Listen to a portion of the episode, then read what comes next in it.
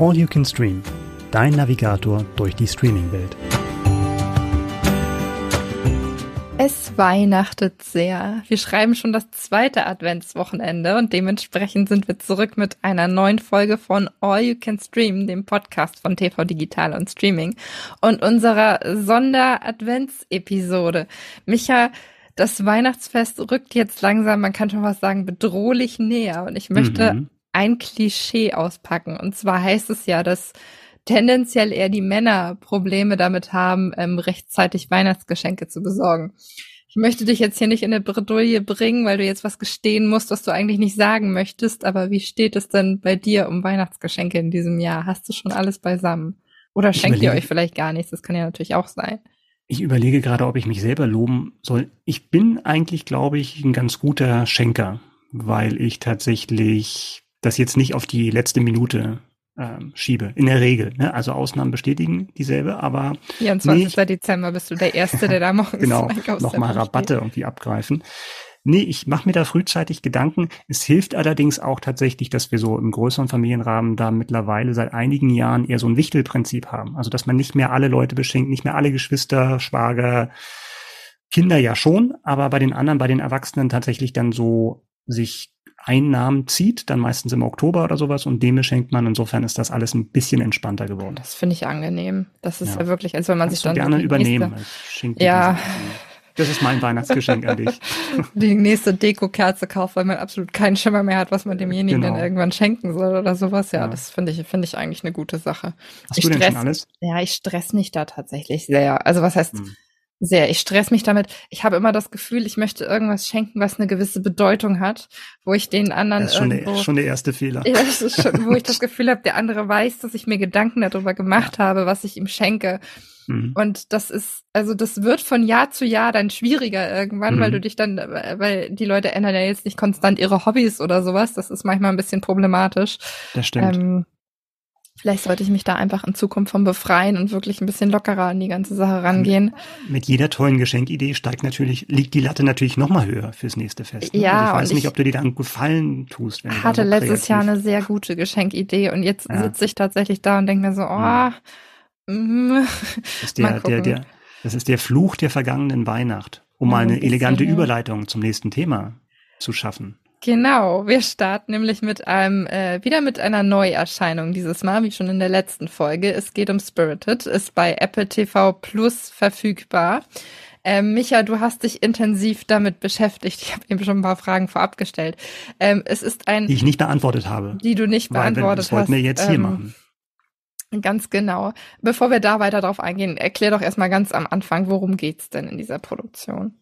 Spirited erzählt die Geschichte von Clint und Clint wird gespielt von Ryan Reynolds, ist ein Medienberater ohne Gewissen und der seine Spezialität meistens, ist tatsächlich. Oder? Bei dem, in ja, der ich möchte nicht behaupten, dass es da nicht auch Ausnahmen gibt, aber auf alle Fälle Clint ist die Spezialität von Clint ist tatsächlich so Social Media ähm, Bewegungen zu manipulieren für seine Kunden und da kennt er wirklich keine Skrupel. Und dieser Geschäftsmann wird zu Weihnachten von, äh, von drei Geistern heimgesucht. Und darunter ist unter anderem der äh, Geist der gegenwärtigen Weihnachten. Der wird gespielt von Will Ferrell und diese Geister versuchen, Clint zu einem besseren Menschen zu machen. Und Frage ist, kann man eigentlich einen Menschen überhaupt ändern durch so einen Spuk, der auf alle Fälle anders läuft, als das geplant war? Das Ganze geht ja zurück auf eine Weihnachtsgeschichte quasi. Ähm, ist in dem Fall ja auch ein Weihnachtsmusical, wo ich dann doch immer so ein bisschen skeptisch bin. Ähm, wie gut können die Herren denn äh, tatsächlich singen? Hast du das Ganze ein bisschen leiser oder ein bisschen lauter gedreht, als du dann da vor dem Fernseher gesessen hast? Als ich leichtfertigerweise gesagt habe, ja, ich stelle den Film vor, war mir das noch gar nicht so bewusst mit dem Musical, um ehrlich zu sein. Ich habe gesehen, okay, das, das, wird eine Komödie sein, Will Ferrell und Ryan Reynolds, der ja absolut Comedy-Talent hat, hatten wir ja auch bei Red Notice zum Beispiel gehabt. Da dachte ich, das wird halt eine Komödie sein. Aber man muss tatsächlich wissen, darauf muss man sich einlassen, das ist ein richtiges Musical. Das heißt, wenn die Gefühle irgendwann so groß werden, dass man mit normaler Sprache nicht mehr weiterkommt, dann brechen die in Gesang aus. Herrje. Okay. Ja, ja, aber das ist richtig gut. Ach, das ist echt? richtig, richtig gut. Und das sage ich als nicht klassischer Musical-Fan weil die Musik, die haben wirklich Ohrwurmpotenzial, was auch bedingt ist durch die Leute im Hintergrund. Das sind nämlich die, die schon die Musik für The Greatest Showman gemacht haben mit Hugh Jackman und für La La Land sogar einen Oscar bekommen haben. Also die wissen, was sie tun und die machen das hier sehr, sehr gut. Mit mir hast du einen Musical-Fan vor dir. Also ich liebe, liebe, okay. also ich liebe Greatest Showman, La La Land. Ich bin großer Fan von Elisabeth, also auch von, von Live-Musicals tatsächlich. Mhm. Deshalb war ich umso skeptischer, als ich die Besetzung gesehen habe.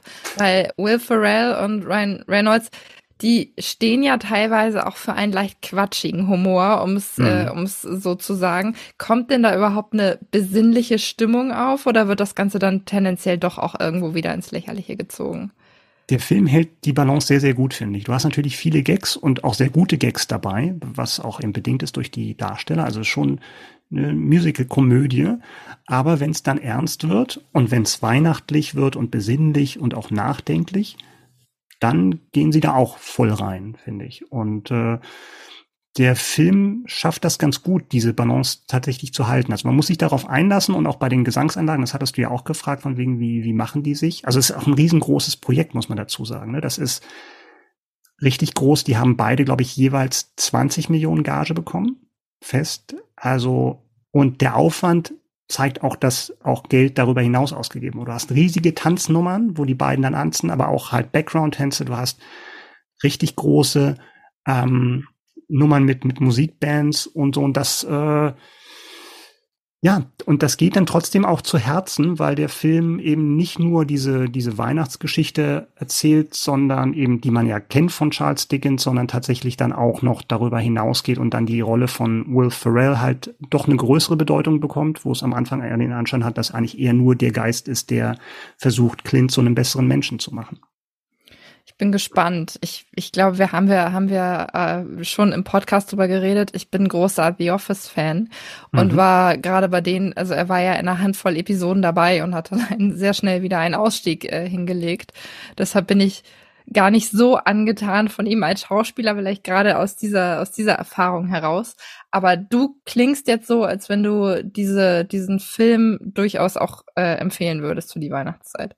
Abs absolute Empfehlung von mir. Ähm, das ist wirklich ein Film, der Spaß macht und der es wirklich schafft, dann die unterschiedlichsten von Facetten von Weihnachten näher zu bringen. Ich hatte ja schon gerade gesagt, dass es dann auch ernst wird und die sind, die sind jetzt nicht die perfekten Sänger. Also da darf man jetzt nicht rangehen und sagen, äh, man vergleicht, wenn dann Ryan Reynolds und Will äh, Ferrell anfangen zu singen, dass man sagt, die sollen jetzt perfekt klingen, weil das sind sie nicht und das macht es aber auch sympathisch, dass das halt auch nicht. Und wenn Will Ferrell sieht man halt auch, der muss dann auch tanzen und der gibt da wirklich sein Bestes und macht das auch gut, aber ist natürlich kein professioneller Tänzer oder sowas. Aber das tut dem keinen Abbruch, finde ich. Und was wirklich schön ist, dass du halt auch so ein spielerisches Element drin hast. Diese Geschichte ist ja uralt, Mitte des 19. Jahrhunderts. Diese Weihnachtsgeschichte ja. kennen wir alle in unterschiedlichsten Formen, ob es jetzt Muppets sind oder Bill Murray, die Geister, die ich rief. Und der Film weiß das, dass es diese Filme gibt. Und das ist schon mal ganz, ganz erfrischend, dass da so eine Metaebene reinkommt. Und der Film weiß auch, dass er ein Musical ist.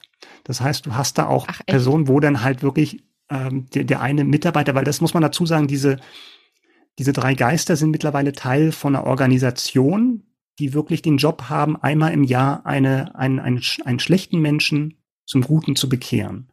Und dann wird auch das ganze Jahr vorbereitet, dann wird so die, die Biografie durchleuchtet, weil es gibt ja auch den, den Geist der vergangenen Weihnachten, der zukünftigen Weihnachten. Und die kreieren so Szenarien, um halt diese Menschen dann zu beeindrucken und ihnen vor Augen zu führen, was für ein schlechter Mensch der ist.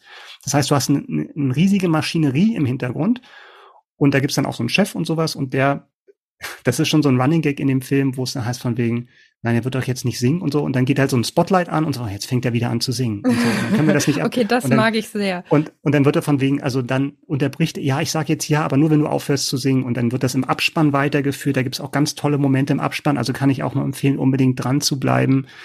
Das, da geht einem schon echtes Herz auf. Ne? Also es ist auch ein Film, wo man auch bei manchen Momenten auch feuchte Augen bekommt. Octavia Spencer spielt eine Nebenrolle mit, auch eine ganz tolle Figur in dem Film über eine über eine, die Assistentin von Clint, die, der auch im, im, im Rahmen, im Laufe des Films irgendwie auffällt, dass sie irgendwie ihre Ideale verraten hat und da mitmacht bei diesen betrügerischen Medienberatungsdienstleistungen und ähm, nee, ist wirklich ein richtig schöner Weihnachtsfilm. Man muss allerdings sich darauf einlassen, dass oft gesungen wird. Aber wie gesagt, die Musik hat wirklich Ohrwurmqualität. Spirited ist bereits bei Apple TV Plus verfügbar. Und wenn ich das noch hinzufügen darf, es gibt auch, weil ich weiß auch, dass einige Leute halt nicht Apple TV Plus haben, äh, da gibt es auch Gratis-Abos gerade. Ähm, für den Film würde es sich tatsächlich lohnen.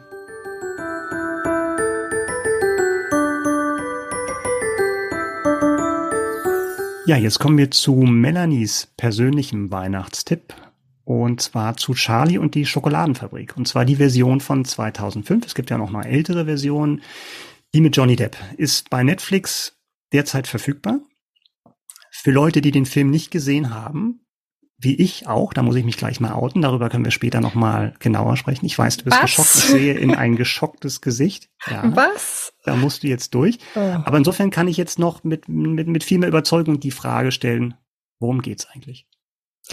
Ich kenne auch nur diese Verfilmung der Geschichte. Das kann ich ganz, ganz am Anfang einmal sagen. Ähm, Im Fokus steht, ich habe sie auch erst vor einem Jahr gesehen, also ich bin auch noch äh, ganz, ganz frisch dabei quasi. Im Fokus steht der zehnjährige Charlie, der mit seiner Familie zusammen ähm, in einer ganz, ganz windschiefen Bude quasi wohnt. Also die, die, das Dach ist schief und das, die haben nicht viel Geld und wirklich alle quasi in einem Bett da zusammengeschoben. Die haben nicht, nicht viel Geld, aber die haben sich, die haben sich als Familie. So, und äh, das Idol von Charlie ist Willy Wonka, Besitzer einer Schokoladenfabrik. Ähm, sein Opa hat einst auch bei dieser Schokoladenfabrik gearbeitet. Der Gute ist sehr, sehr menschenscheu. Man hat lange keine Menschen mehr aus dieser Fabrik rauskommen sehen. Und ähm, genau, der veranstaltet quasi eine große Verlosung, nämlich in fünf ähm, Tafeln seiner Schokoladen werden Golden Tickets vergeben für fünf Kinder, die sich dann wirklich einen Tag lang mal diese Schokoladenfabrik anschauen können. Und am Ende dieses Tages lockt dann quasi noch ein großer Preis. Genau. Und das sind halt ganz, ganz schräge Figuren, die dann da eben aufeinandertreffen. Den Film kenne ich natürlich so, also so grob vom, vom Trailer und meine, meine Kinder haben den auch schon mehrmals geguckt, aber ich habe mich noch nie irgendwie dazu durchringen können, den mit denen zusammenzuschauen. Vielleicht auch, weil ich jetzt nicht der weltgrößte Tim Burton Film äh, Fan bin, der einen ganz besonderen Stil hat, auch von der, von der Ästhetik her.